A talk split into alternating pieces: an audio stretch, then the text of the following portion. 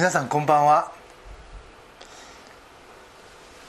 今日はヨハネの公開説教の33回目となります。ちょっと前回のことを振り返ってみたいと思います。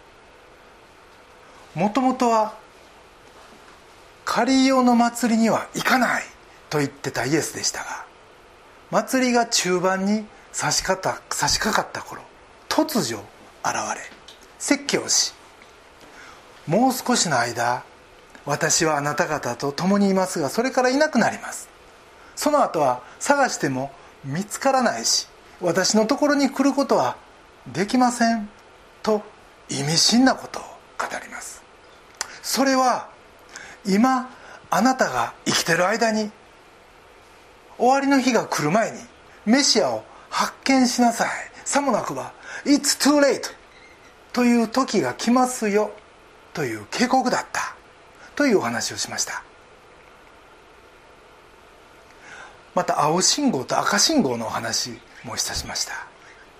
やろうと思ってたことが閉ざされるといういわゆる赤信号でピシャッとストップがかかるということを私たちは人生でしばしば経験します。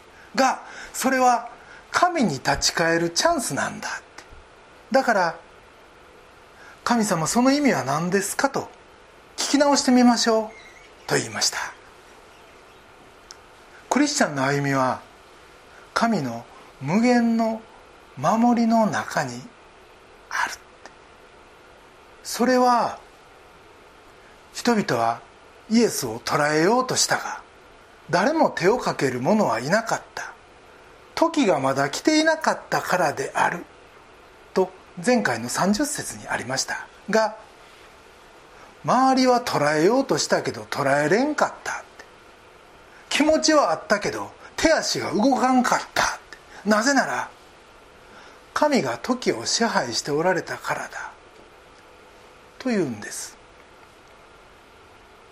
つまり十字架を追うために来られたイエスの時間は緻密に計算されてて寸分の狂いもなく守られてたって。それと全く同じく我々も守られてて誰も手出しなんかすることができないんだって。だからたとえ私たちの目には一時的に悪い結果であったように見えたとしてもそれは私たちが最終的な結果を見ることができないからであって。神の守りというのは外れてないということ。それを知ってたら自然と余裕も出てくると思います。だからそんな時は慌てずに神との会話を始めましょうとご提案しました。祈りに導かれることは全てよしです。一方で神の青信号。ゴーサインというのが出る時もあります。そんな時またそれを御言葉から確信しあなたの心に平安があるならその結果を委ねて前に進もうじゃないですかということをお話ししたと思います。その根拠もやはり神の身旨をなそうとする我々クリスチャンへの神の守りは鉄壁だ。というところにあります。さて今日の箇所はそこから数日経ってからのこと。37節。さて祭りの終わりの大いなる日にという言葉で始まります。この7日間の祭りというのは毎日白アムの池から金の器で水をすくい出してそれが運ばれてきて祭壇の上にその水を注ぐという儀式が行われました。これはイスラエルの民が荒野で水がなく乾ききった時神がモーセを通して岩から水を出させそれによって民の渇きが癒されたということを記念する儀式でした。そしてその祭りの最終日その儀式の真っ最中にイエスは立ち上がり大声で叫ばれたというんです。当時の説教というのは座ってするもんでしたからもう立ち上がるということ。それだけでもう異様な空気が漂う行為でした。そして37節後半誰でも乾いているなら私のもとに来て飲みなさい。イエスはこう言われました。この1500年間続いてきたこの儀式は他でもない。私のことを言ってるんだ。ってイエスはそう言われるわけです。群衆はこれを聞いてどう思ったんでしょう。彼らは祭りのクライマックスにいました。もともとこの祭りは喜びの祭りです。エジプトを脱出しそして水まで与えられた。その喜び。そこで語られたイエスのこの説教。これは一体何を意味しまた群衆はそれをどう捉えたんか。今日はこの祭りのクライマックスを思い浮かべながら3つのポイントでこのイエスの短い説教を皆さんと共に味わってみたいと思います。1つ目のポイントそれは誰もが乾いてる。ということです。エジプトを脱出したイスラエルの民はそこから40年にわたるいわゆるテント生活を始めることになるわけです。このカリオの祭りはその歴史を思い返すための祭りでした。皆は紙片を口ずさみながら小枝で作った小屋でこの期間を過ごすわけです。彼らの思いは詩篇の78編にある通りです。15節と16節を見ます。荒野で神は岩を割り大いなる深淵の水を豊かに飲ませてくださった。あふれる流れを岩からほとばしらせ水を豊かな川のように流れさせてくださった。イエスはこの最後のこの水の儀式の中で37節誰でも乾いているなら私のもとに来なさい。と言いました。モーセは岩から水を出したけどあれは私の影であって本体はこの私だ私こそが本当の生ける水を注ぎ出すもの。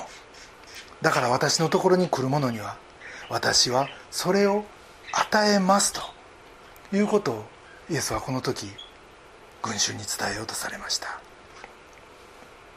実は当時の人々ももうお金や快楽に渇きを覚えてたことでしょう。時代が進めばそれは名声とか地位とか資格とか影響力とかもういろんなものに細分化されていきました。そして人々はそれを人生の目標としてきた。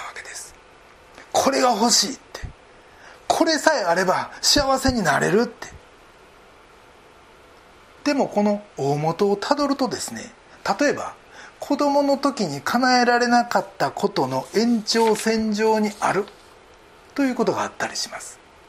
あの頃はおもちゃがもっと欲しかったっあの頃もっとええもん着たかったっもっといいおいしいもの腹いっぱい食べたかったいろいろあるでしょう。実は大人買いというのはその表れかもしれません。子供の頃のいわゆる空洞を埋めるだけならなんとかそういうことでも間に合うかもしれませんが実は人間の心の中には大きな空洞があるとフランスのパスカルという哲学者は言いました。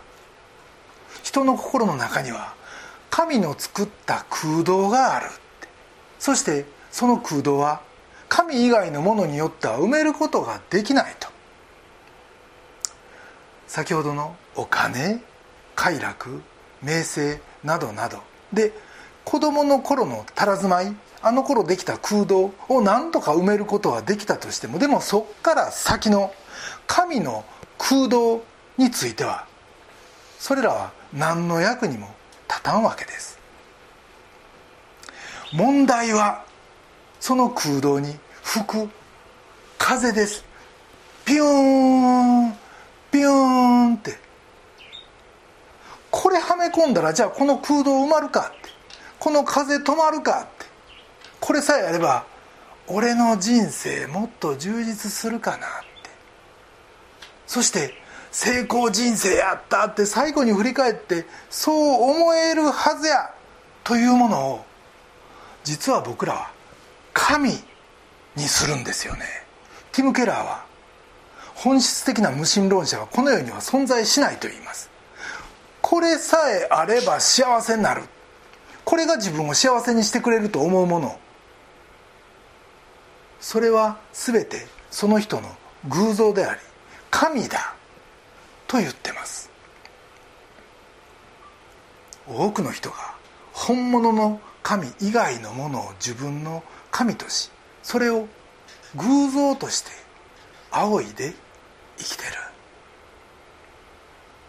特に日本は、まあ、世間様が神様みたいなところありますからもう世間の評判を成功の基準にしてる人が多いです。すごいあいつはすごいと言ってもらうことが成功やみたいな。あるいは「いいね」を押してもらうことに命かけてるような。またで YouTuber なんかそうなるともうものすごい成功者になってくるわけです。が時代が変われば世の評判なんて世の評価なんて変わっていきます。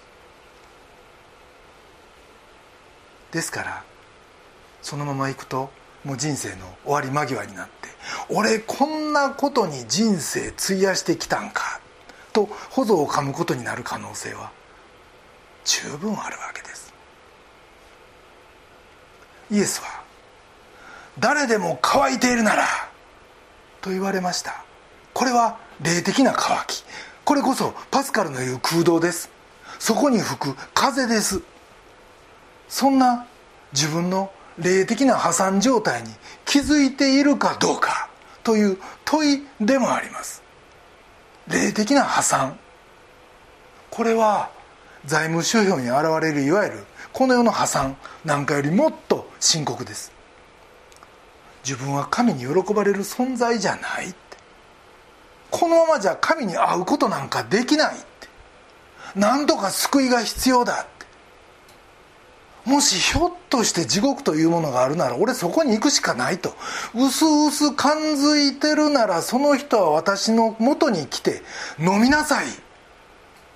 とイエスは言われるんです。それはヨハネの4章サマリアの井戸端でイエスがサマリアの女性と交わした会話を思い起こさせます。イエスは彼女に出会ってすぐに水を飲ませてくれと言うんですね。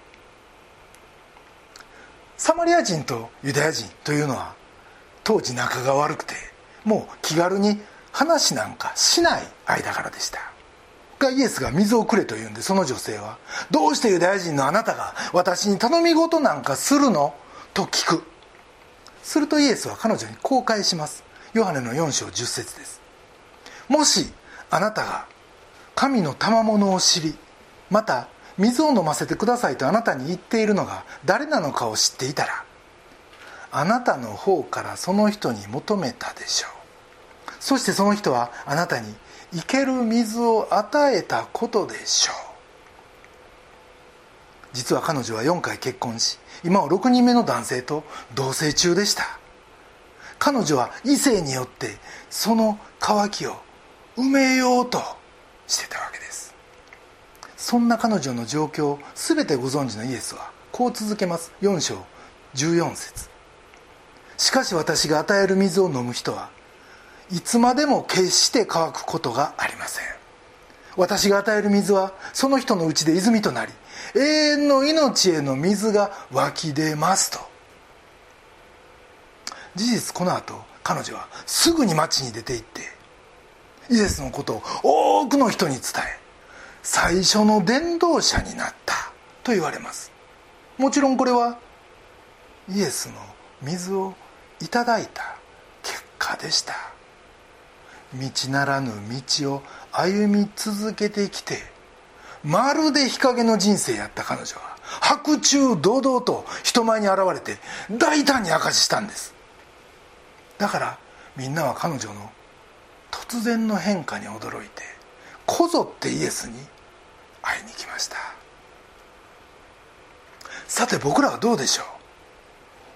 本当の渇きというのを察知せずになんかイエスに出会う前のこのサマリアの女性みたいに全然別のもの全然とんちんかんなものでその空洞を埋めようとしてないでしょうか？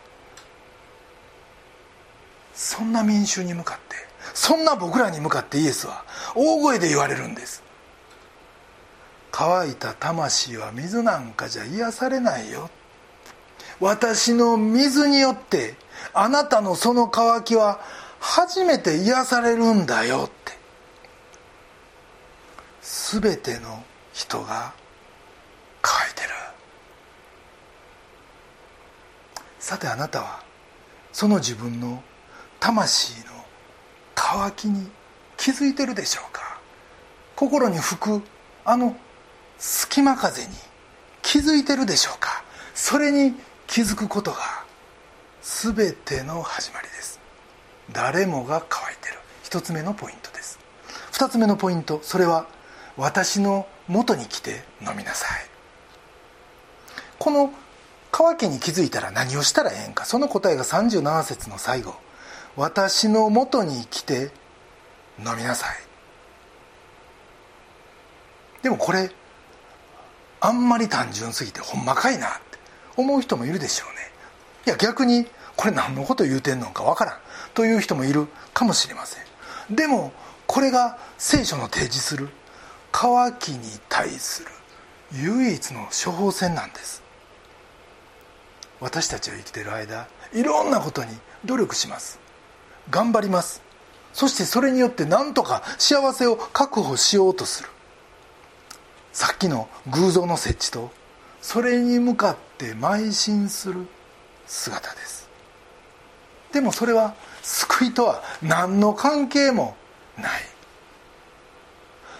神との関係はそんなことでは回復できないということです。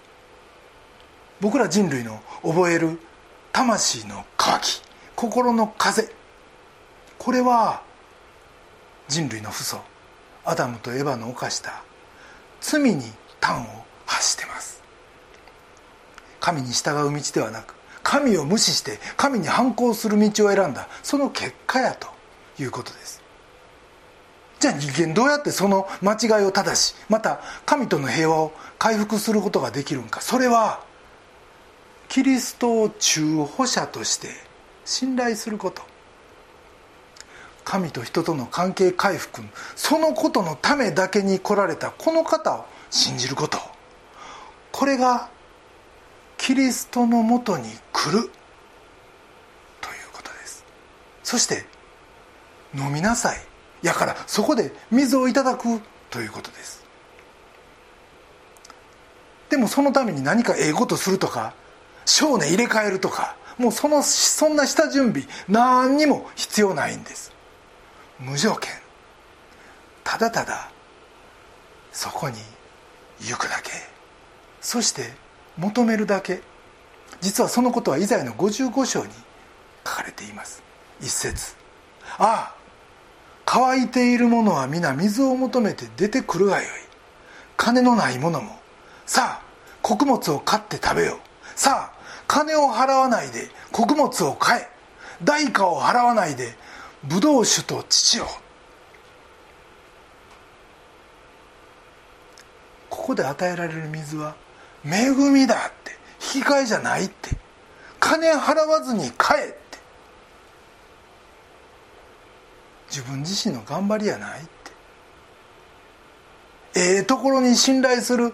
そんな気持ちとか。俺はこれやってきた。あれやってきた。あれができます。これができます。そんなこの世的な考えを一切捨てて。一人の罪人としてキリストのもとに行くんです。そして誠の岩なるイエスから水を飲むということ。第一コリントの10章4節にこうあります。皆同じ霊的な飲み物を飲みました。彼らについてきた霊的な岩から飲んだからです。その岩とはキリストです。とある通りです。もうむちゃくちゃシンプルですよ。神に反抗してきた。その罪性を知りそこに渇きを覚えてイエスキリストに近づいてその水を飲むって。それが唯一の神との関係回復。天国へのステップや。ということです。天国？ってこれは天の御国。死んでから行くとこじゃないんです。これは生きてる間に今から始まるんです。聖書はこのことを手を変え品を変え僕らに語ってくれています。有名なマタイの11章28節。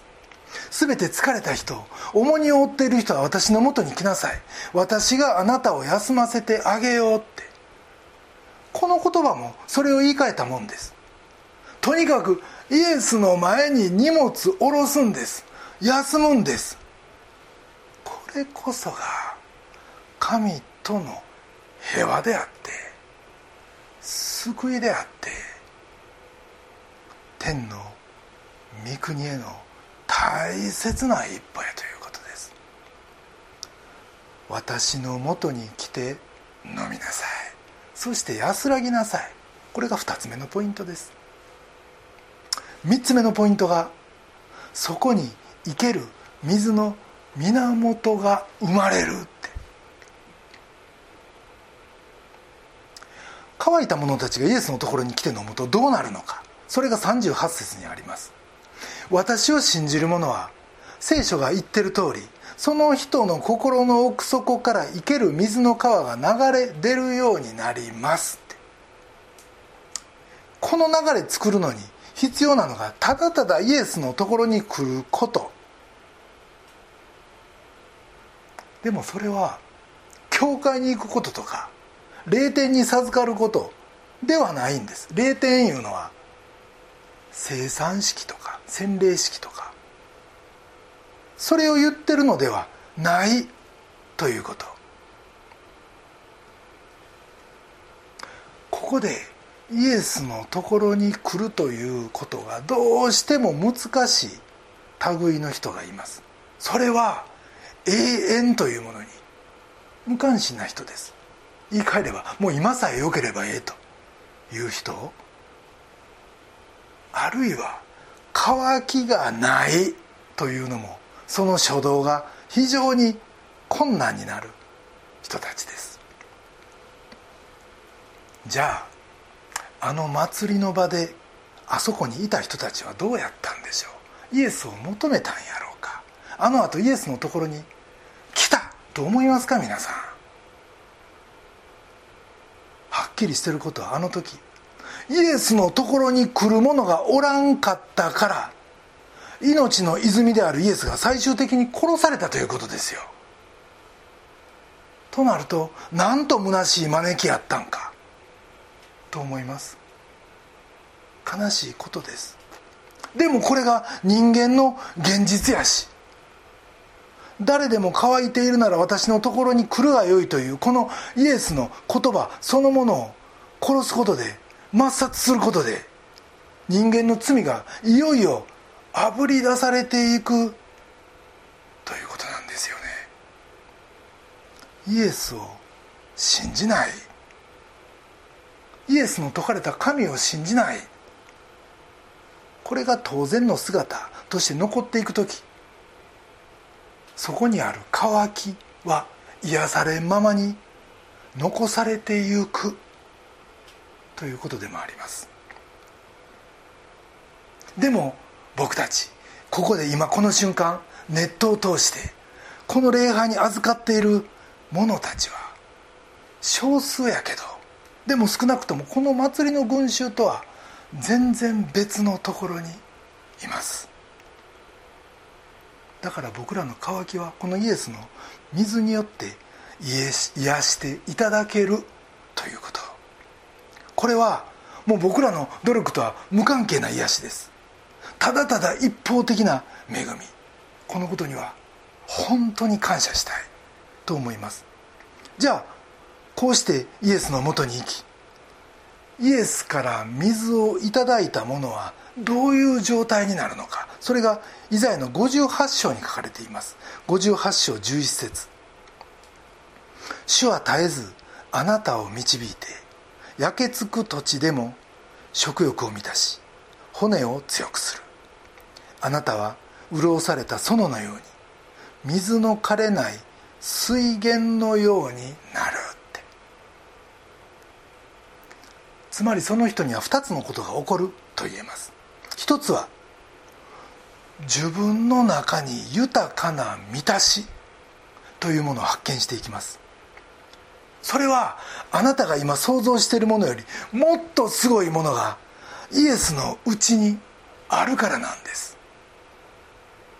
それは平安であり望みでありそして慰めです。それらのものはこの世のものがそれに変わるということはありません。そして必要に応じて恵みと日々の力がそこからいただけます。僕たち時には自分自身に失望するということがあります。もう僕なんか毎日そうですよ。でもイエス・キリストに失望することはありません。そして2つ目。それはあなたは他人の祝福のもといとなるということ。あなたはイエスから祝福をいただくのみならずもうそこでいただいた望みが新たな流れとなって流れ出ていくということ。そしてその新たな祝福のもといとなることによってあなたから出ていくトータルのグッジョブつまりええことの総計。総決算は終わりの日に明らかになる。ということなんです。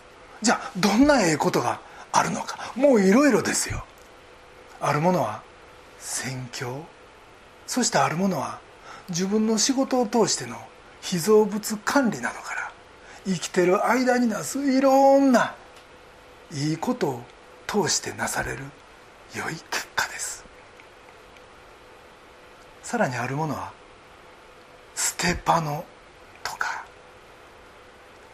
イエスの横で十字架にかかったあの悔い改めた泥棒のように死ぬ時にものすごいことをなすという人もいます。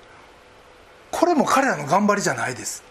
あの隣の十字架で悔い改めてあの泥棒見たら分かりますよね。彼ら彼は何にもできないですよね。もう張り付いてんだから。でも自然体が勝手に注ぎ出すいいこと。それが私たちにはあるということです。そしてあるものは著作つまり書き物を通して死んでからも善を行うんですよね。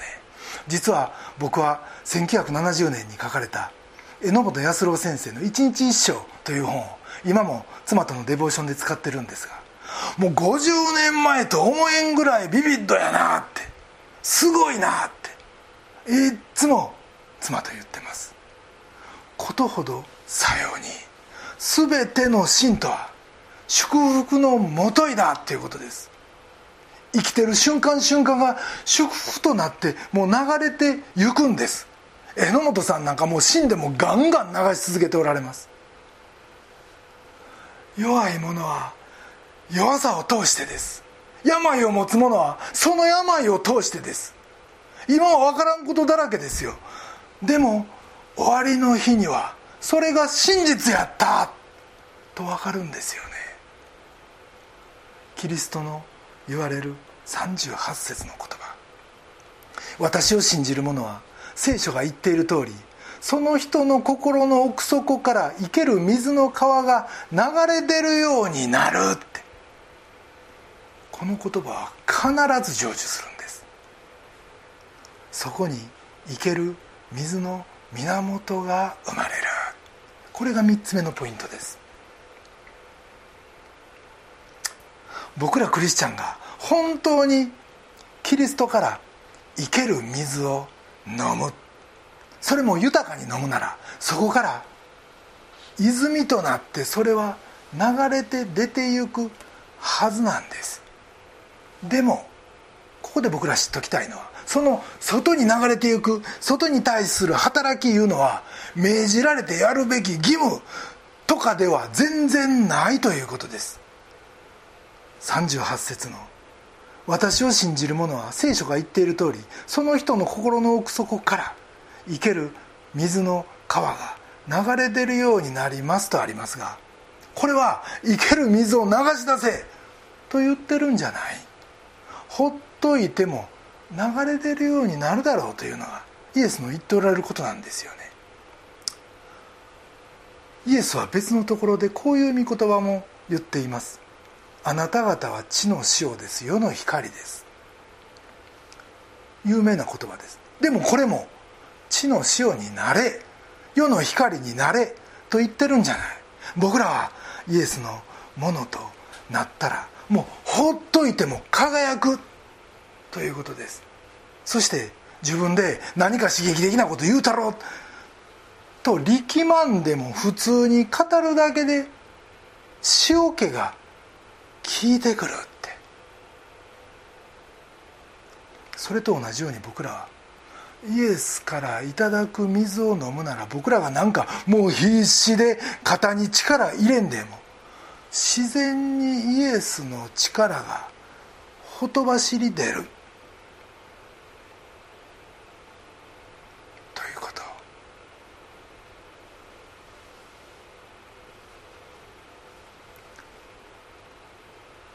僕らはイエスの生命力。これをいただくことができるということです。また人を動かす新しい力がイエスの与える水にはみなぎってるということです。第一コリントの9章16節でパウロもこう言ってます。私が福音を述べ伝えても私の誇りにはなりません。そうせざるをそうせずにはいられないのですって。彼は頑張って何かしようとしてませんよね。ただ語らずにはおれんのやって。こんな救いを受けてそれを伝えずにはおれんのやって。どうしてどっからそんな力が出てくるのって。それは彼がイエスに出会うまでは罪を犯し続けてきたからですよ。教会を迫害し信徒を投獄し彼らが殺されるのも平気で眺めてたからですよ。そんな弱い罪を簡単に犯すそしてそれも犯し続ける自分。その罪がもしそのまま残るならもうどうしようもないもう立つせなんかないという自分です。それはあの信仰者ダビデも同じでした。詩篇の51編一節。神よ私を憐れんでください。私の背きを拭い去ってください。あなたの豊かな憐れみによって。と彼は祈ってますが自分の罪を知った者にとってもうそれは許されるほか道ないんです。僕ら自分の力では罪なんか一切処分できないんです。もし許されることがなければ罪の奴隷として生きるより仕方ない。でもそこに声をしっかりしなさい。あなたの罪は許されたんだ。と言ってくださるイエスがいる。ということ。この宣言は己の罪に泣く者だけが喜べる宣言です。そして喜んだ者だけが癒され満たされパウロのようにもうそうせざるをおれんそうせざるをえんそうせずにおれんというぐらいにええことをする力にみなぎるということです。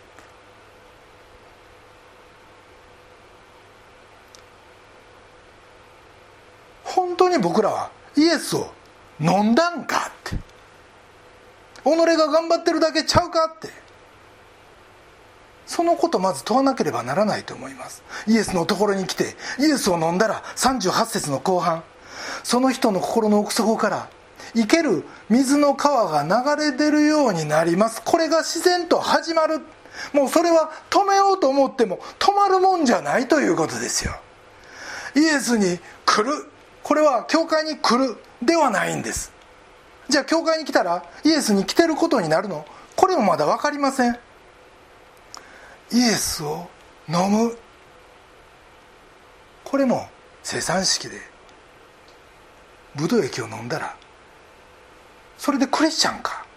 というわけではないということです。来週は生産式です。いつもと違う意味で僕らはイエスに来てるんだろうか。イエスを飲んでるんだろうか。イエスが祈られたあの水が僕ら自身から流れ出てるんだろうか。そのことをぜひ吟味したいと思います。それでは一言お祈りいたします。愛する天の父なる神様皆をあがめます。御子イエスの私たちに対する招きを心から感謝します。今あなたのその招きに応じて私は本当に進み出てるでしょうか？全ての重荷を見舞いに下ろし悔い改め命の水を存分にいただいてるでしょうか。今一度問い直されます。どうぞあなたの招きを聞き逃したり荷物抱きかかえたままであったりそのあなたの御声を殺したりすることがありませんように。心の空洞を埋めていただき力と許された喜びに満たされてパウロのごとくもうそうせずに折れないって。もちろんあなたは善行を求めておられるわけじゃありませんがでもいいことする力にあなたを証しする力にどうぞ私たちがいよいよみなぎり祝福の人生を歩み出すことができますように一人一人を整えてください。私たちの尊き救い主主イエス・キリストのお名前によってお祈りします。アーメン。